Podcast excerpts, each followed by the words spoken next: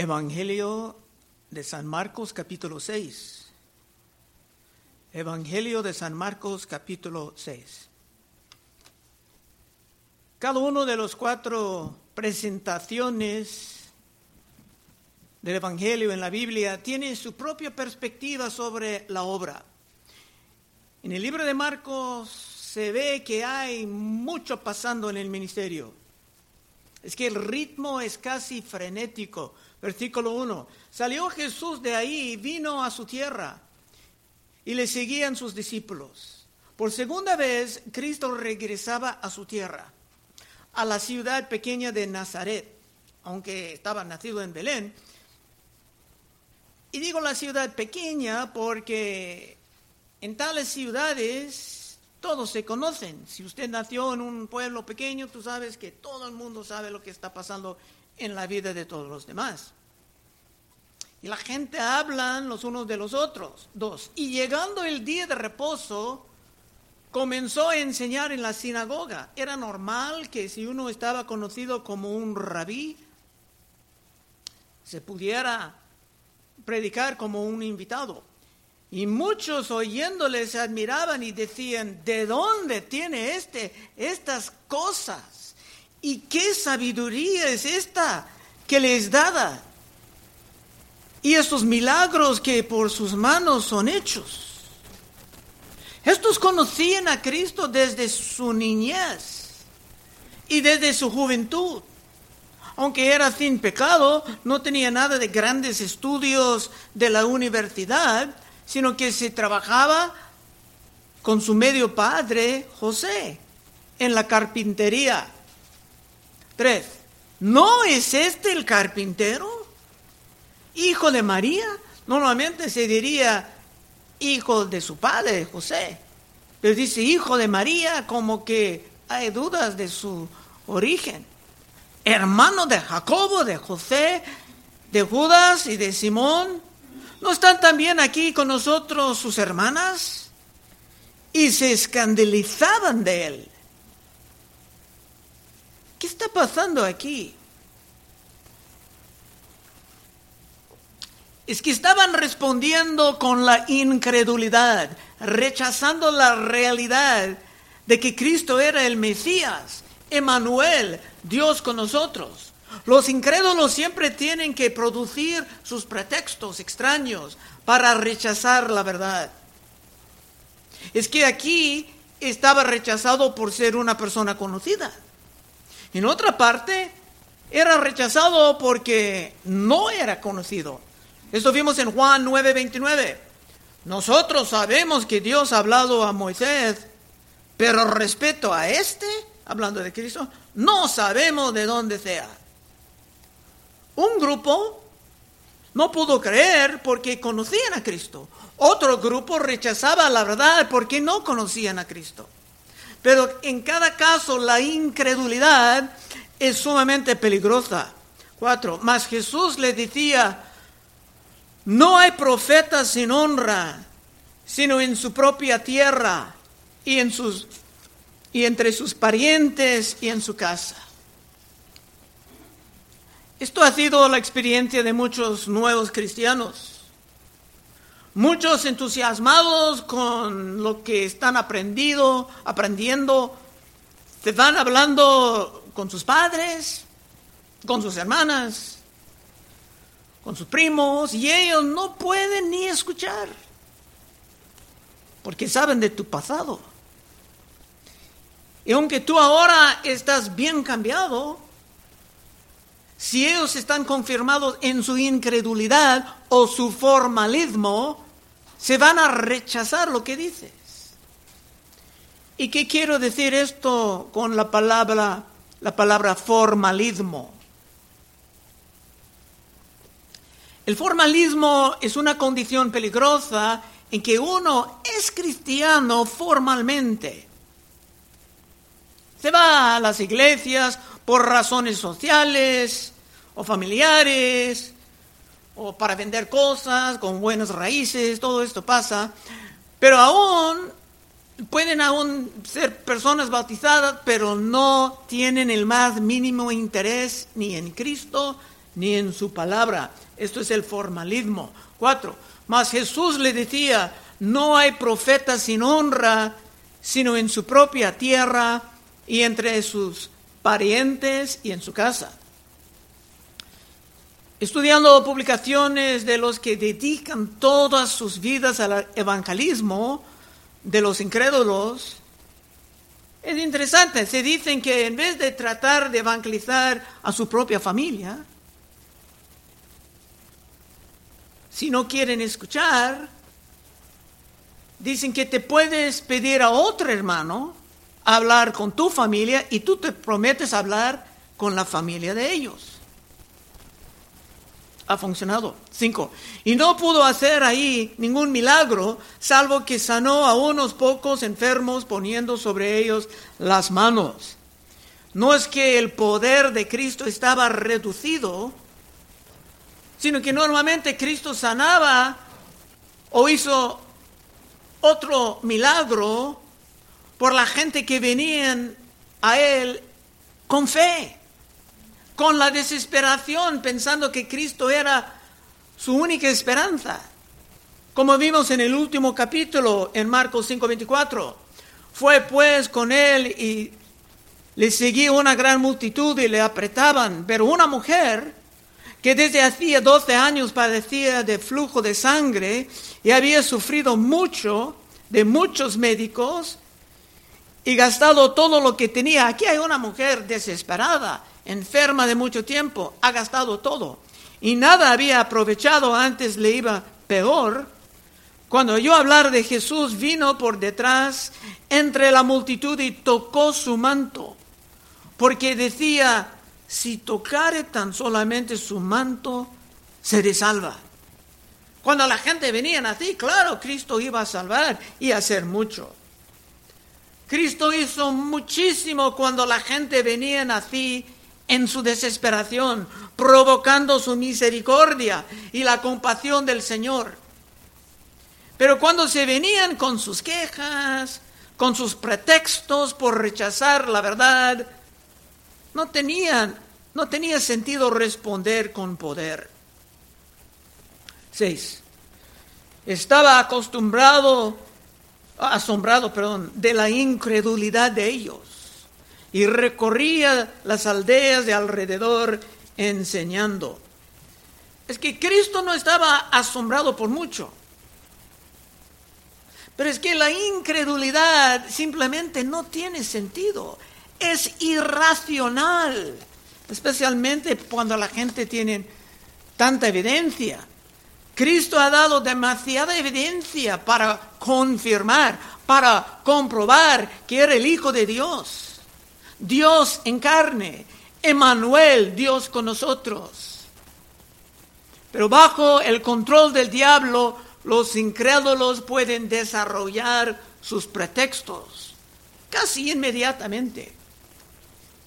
Y es algo sumamente peligroso. Como Cristo dijo en Juan 3, 17. Porque no envió Dios a su Hijo al mundo para condenar al mundo, sino para que el mundo sea salvo por él. El que en él cree no es condenado, pero el que no cree ya ha sido condenado porque no ha creído en el nombre del unigénito Hijo de Dios.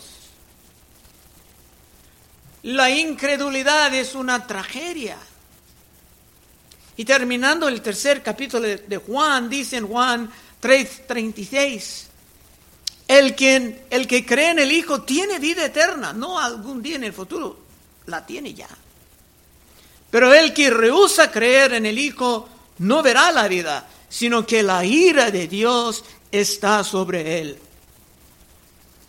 Es que no hay salvación en ninguna otra parte. Continuar en la incredulidad es un catástrofe. Siete. Después llamó a los doce y comenzó a enviarlos de dos en dos y les dio autoridad sobre los espíritus inmundos.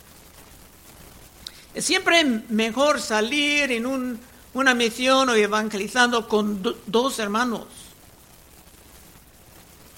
Es que es más seguro. Y si tú te caigas en un error, el otro hermano puede corregirte.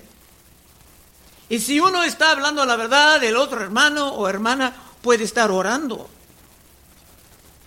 8.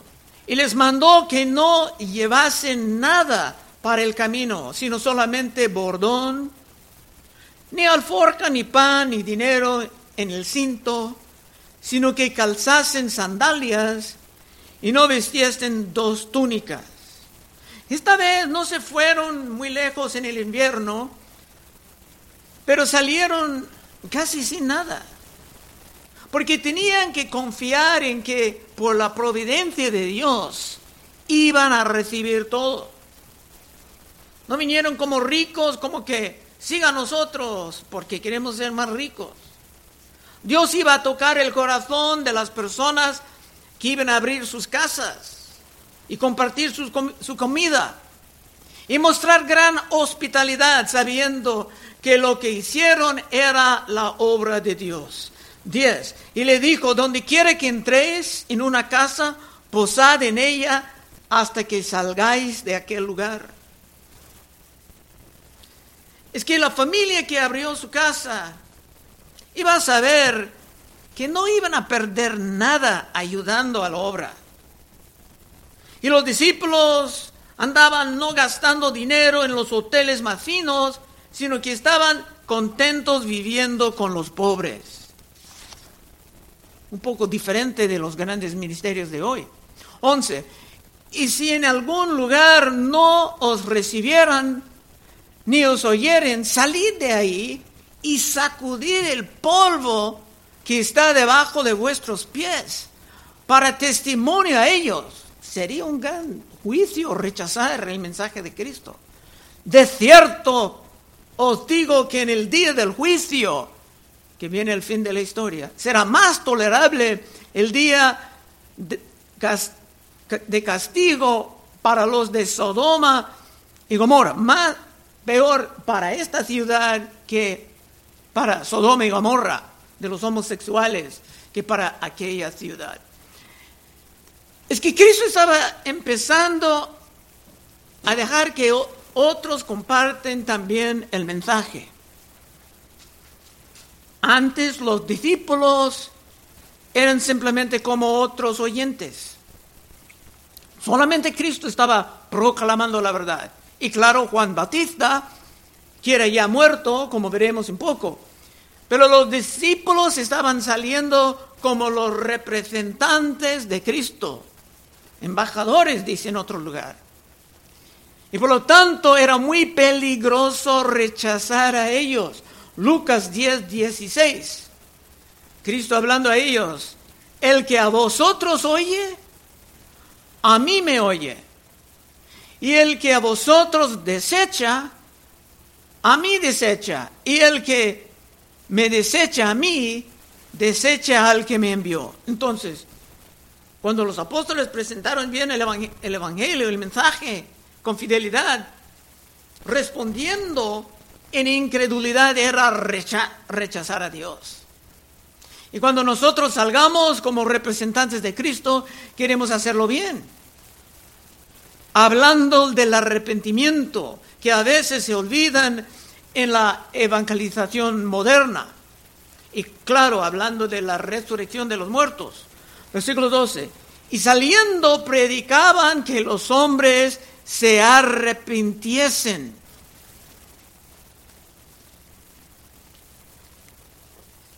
El arrepentimiento es gran parte del mensaje. Para venir a Cristo, la gente tiene que dejar sus vidas corrompidas atrás. En la versión de la Gran Comisión en Lucas, esto es muy claro. En Lucas 24, 46. Así está escrito y así fue necesario que Cristo padeciese y resucitase de los muertos al tercer día, gran parte del mensaje, y que predicase en su nombre el arrepentimiento y el perdón de pecados en todas las naciones, comenzando desde Jerusalén. Y ese pasaje es un poco controversial por la traducción. En el original dice el arrepentimiento para el perdón de pecados. Y dicen algunas, así en algunas traducciones de inglés, porque primero viene el arrepentimiento y después el perdón. Y si no quieres nada que ver con el arrepentimiento, olvídate del perdón. Por muchos años en este país el arrepentimiento no estaba presente, presentada en, el evangelismo. Pero ahora, gracias a Dios, muchos vean la importancia de incluir esto en el mensaje. Vimos a San Pablo en Hechos 26, 16, en su defensa delante de Agripa. Dijo, por lo cual, oh rey Agripa, no fui rebelde a la visión celestial, sino que anuncié primeramente a los que están en Damasco y en Jerusalén y por toda la tierra de Judea y a los gentiles que se arrepentiesen y se convirtiesen a Dios haciendo obras dignas de arrepentimiento. Esto es la salvación verdadera. Por muchas décadas en este país, la gente, gente simplemente estaba diciendo, Dios te ama y tiene un plan maravilloso para tu vida. Pero sin el arrepentimiento no estás presentando el Evangelio en realidad. 13. Y echaba fuera muchos demonios y ungían con aceite, aceite muchos enfermos y los sanaban.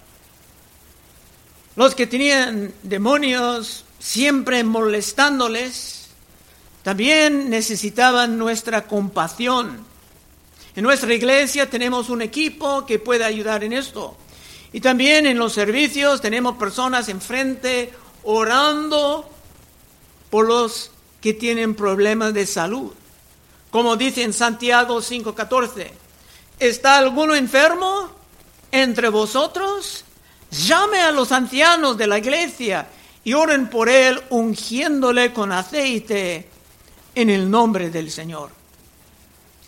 Y claro, también en miércoles hay oración aquí y muchos testimonios de la manera en que Dios nos ha contestado. Amén. 14. Oyó el rey Herodes la fama de Jesús, todo el mundo estaba hablando de Jesús, porque su nombre se había hecho notorio. Hoy en día, si tú vas a una celebración de algo, y si no son todos cristianos, si tú quieres hablar de Cristo, van a decir, vamos a cambiar el tema.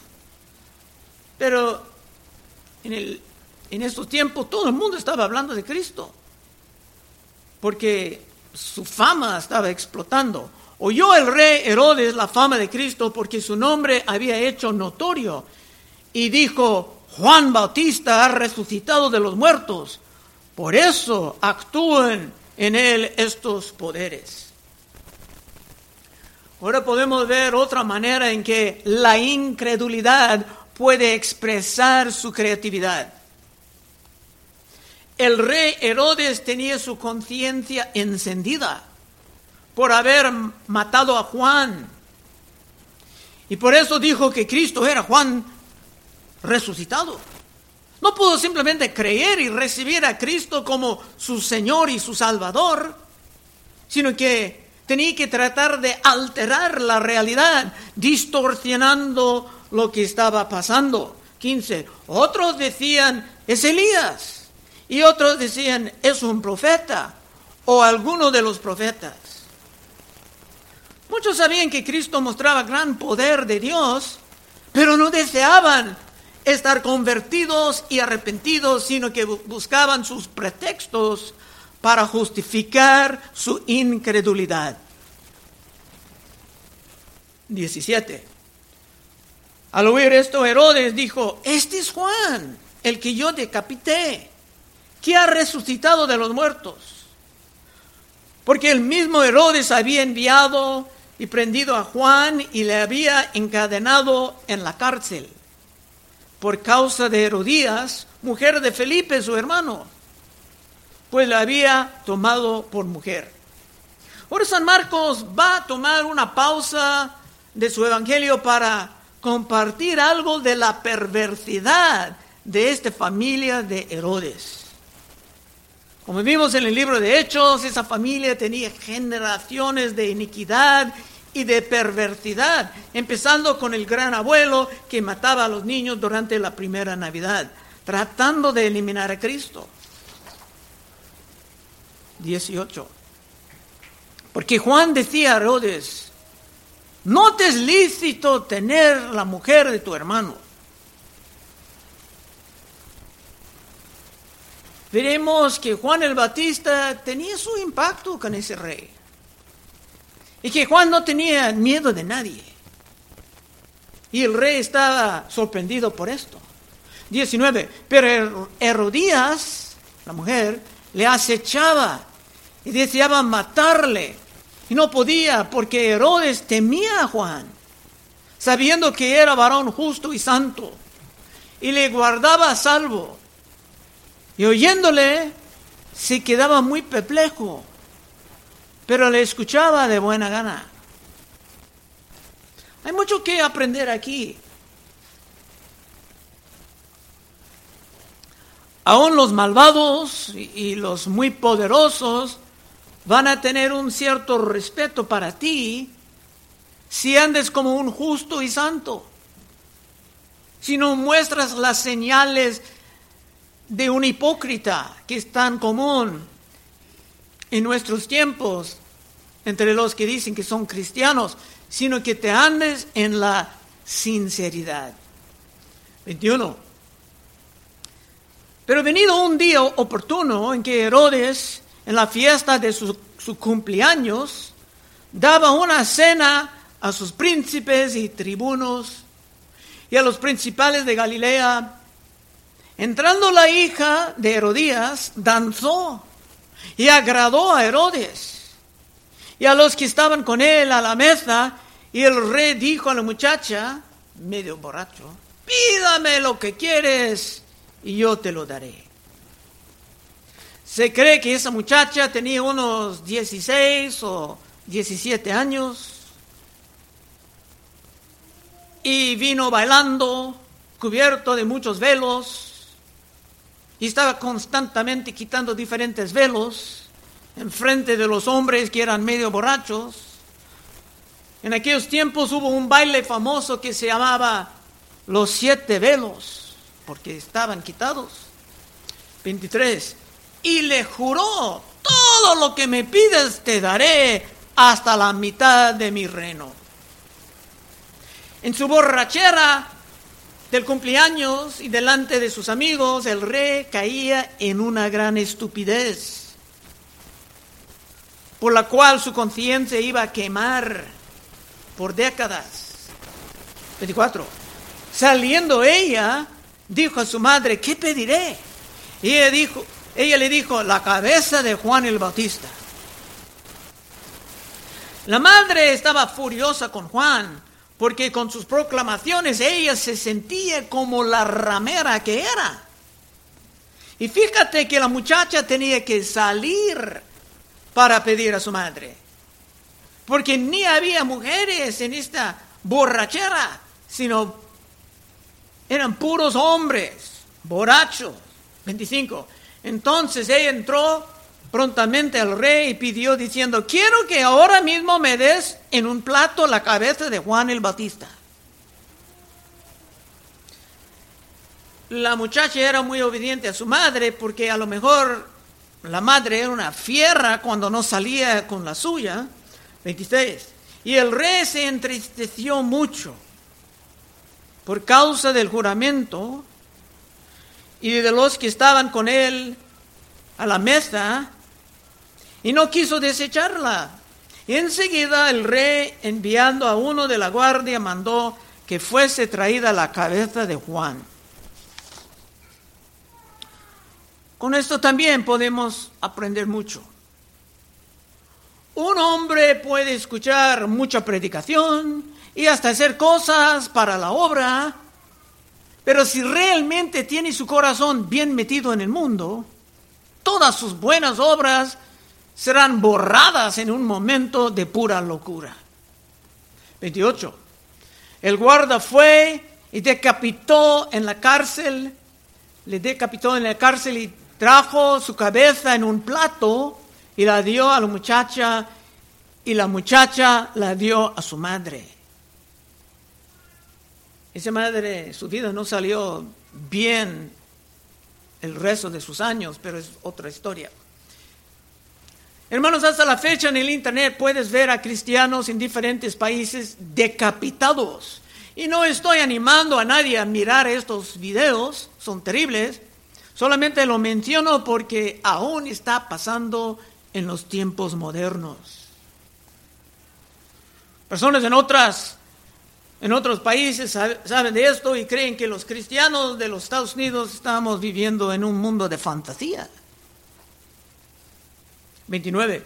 Cuando vieron esto sus discípulos, vinieron y tomaron su cuerpo y lo pusieron en un sepulcro. Pasa lo que pasa, Dios va a mantenernos en su dignidad. Esta vida siendo muy corta, de todas maneras, y la eternidad siendo la mayoría de nuestra existencia.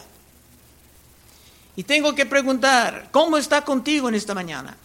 ¿Estás viviendo en la fe o cayendo poco a poco en la incredulidad? No preocupes, no tienes que levantar la mano. 30. Entonces los apóstoles se juntaron con Jesús y le contaron todo lo que habían hecho y lo que habían enseñado.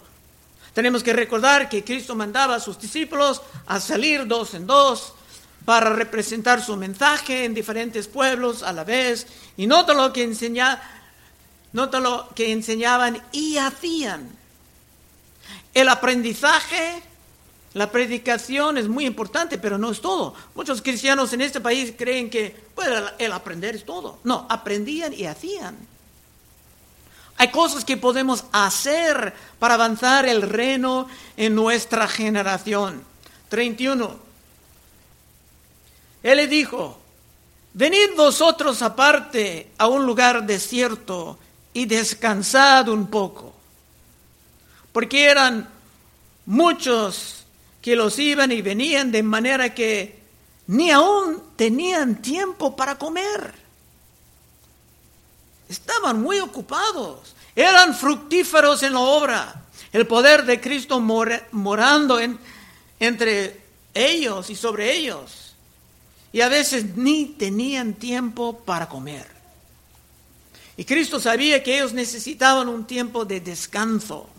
32. Y se fueron solos en una barca a un lugar desierto, pero muchos los vieron ir y le reconocieron y muchos fueron allí a pie desde las ciudades. Cristo cruzando en una barca y ellos tratando de alcanzar por pie. Y llegaron antes que ellos y se juntaron a él. Aunque estaban, aunque estaban buscando un lugar para descansar, muchos ni iban a permitir esto. Es que deseaban más palabra, más exhortación, más pura sabiduría de Dios. Pero ¿qué pudieron hacer los discípulos? Sería mal ejemplo simplemente rechazarlos. 34. Y salió Jesús y vio una gran multitud y tuvo compasión de ellos, porque eran como ovejas que no tenían pastor. Y comenzó a enseñarles muchas cosas. Es que por el amor de Dios se tenían que cancelar su tiempo de reposo. 35. Cuando ya era muy avanzada la hora, sus discípulos se acercaron a él diciendo, el lugar es desierto y la hora ya muy avanzada. Despídeles para que vayan a los campos y aldeas de alrededor y compran pan. Pues no tienen que comer. Los hermanos creyeron que por fin iban a tener su descanso. 37. Respondiendo él les dijo, dejadles vosotros de comer. Ellos le dijeron, que vayamos y compramos pan por 200 dinarios y le demos de comer. Él le dijo, ¿cuántos panes tenéis? Id y vedlo. Y al saberlo dijeron, cinco y dos peces. Muy poco. Y a lo mejor los discípulos querían comer esto solos. Cinco y dos peces. Por fin iban a tener un poco de tiempo para comer, pero Cristo iba a donar la poca comida que tenía a la gran multitud. 39. Y les mandó que hiciesen recostar a todos por grupos sobre la hierba verde, y se recostieron por grupos, de ciento en ciento y de cincuenta en cincuenta. Entonces tomó los cinco panes y los dos peces, levantándolos al cielo, bendijo y partió los panes y dio a sus discípulos para que los pusiesen delante y repartió los dos peces entre todos. Todos estaban comiendo. Esto era uno de los milagros más grandes de los evangelios, antes de la resurrección de Cristo. Y Cristo estaba comprobando algo. 42. Comieron todos y saciaron. Y recogieron de los pedazos doce cestas llenas, tenía de sobra. Y de lo que sobró, de los peces. Y los que comieron eran, eran cinco mil hombres, tal vez más con las mujeres y niños. Pero ¿cómo se hizo esto? Se puede levantar muchas preguntas, pero era simplemente un milagro de multiplicación. Y los discípulos en sus cansancios solamente obedecían, gozosos de que todos iban a recibir algo. Nadie estaba quedando con su hambre. Y aunque Cristo estaba dispuesto a llenar los estómagos de ellos, era más importante llenar sus espíritus con la verdad de la palabra de Dios. 45. Enseguida hizo a sus discípulos entrar en la barca e ir delante de él a Bethsaida, en la otra ribera. Entre tanto que él despedía a la multitud. Había mucha gente, pero Cristo pudo despedirlo. Bueno, Cristo sabía que era tiempo de despedir esa multitud para finalmente llegar a un poco de descanso. 46. Y después que los hubo despedido, se fue al monte a orar. Cristo se fue al monte. Y al venir la noche la barca estaba en medio del mar y él solo en la tierra. Hermanos, para Cristo la oración era sumamente importante. Y si Cristo tenía que orar para el poder de su ministerio, ¿cuánto más nosotros? Nos vemos el miércoles. 48.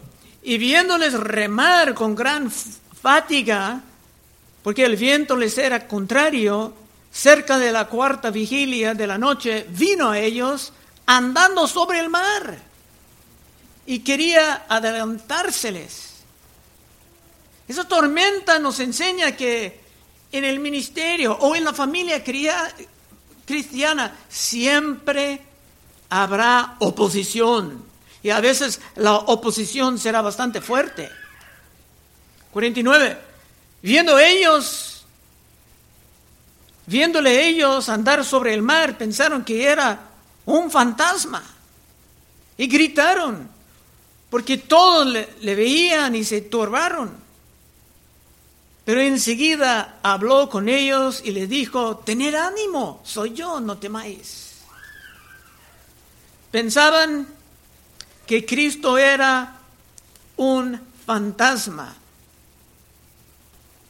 En casi todas las culturas del mundo hay gente que han reportado fantasmas, espíritus espantosos que moren en ciertas casas o en ciertos lugares. Y bíblicamente podemos entender esto como la actividad demoníaca, presentada para espantar a la gente, causándoles de tener mucho temor por el maligno y poco temor por el Dios soberano de todo. Pero esta vez no era ningún fantasma, sino que Cristo caminando sobre el agua. 51. Y subió a ellos en la barca y se calmó el viento. Y ellos se asombraron en gran manera y se maravillaban porque aún no habían entendido lo de los panes, por cuanto estaban endurecidos sus corazones. Eso es muy extraño, los apóstoles estaban endureciéndose. Ellos estaban un poco duros del corazón. Y si esto está pasando contigo, hermano, hermana joven, en esta mañana, entonces queremos orar para ti terminando el, servicio. Porque cuando empezamos a estar duros, Cristo tiene que orar por la aflicción adecuada para sacarnos de la dureza. 53, estamos llegando al fin. Terminada la travesía, vinieron a tierra de Genezaret y arribaron a la orilla y saliendo ellos de la barca enseguida la gente le conoció y recorriendo toda la tierra de alrededor comenzaron a traer de todas partes enfermos en lechos a donde oían que estaba. Olvídate del descanso. Pero estos eran muy fructíferos en la obra y eran cada vez más famosos. Pero expresando la compasión, hermano, a los derrotados puede ser una comida, un descanso más satisfactorio aún. Último verso, 56. Y donde quiera que entraba, en aldeas, ciudades o campos, ponían en las calles a los que estaban enfermos y le rogaban que les dejase tocar siquiera el borde de su manto. Y todos los que le tocaban quedaban sanos. Esa mujer del capítulo anterior que tocaba el manto de Cristo para estar curada de su flujo de sangre, pues casi se empezaba una nueva doctrina de la salvación. Y la gente venía en gran número haciendo lo que ella hizo. Conclusión. Podemos ver que cuando el Espíritu de Cristo está con nosotros, podemos también vivir como los fructíferos en la obra.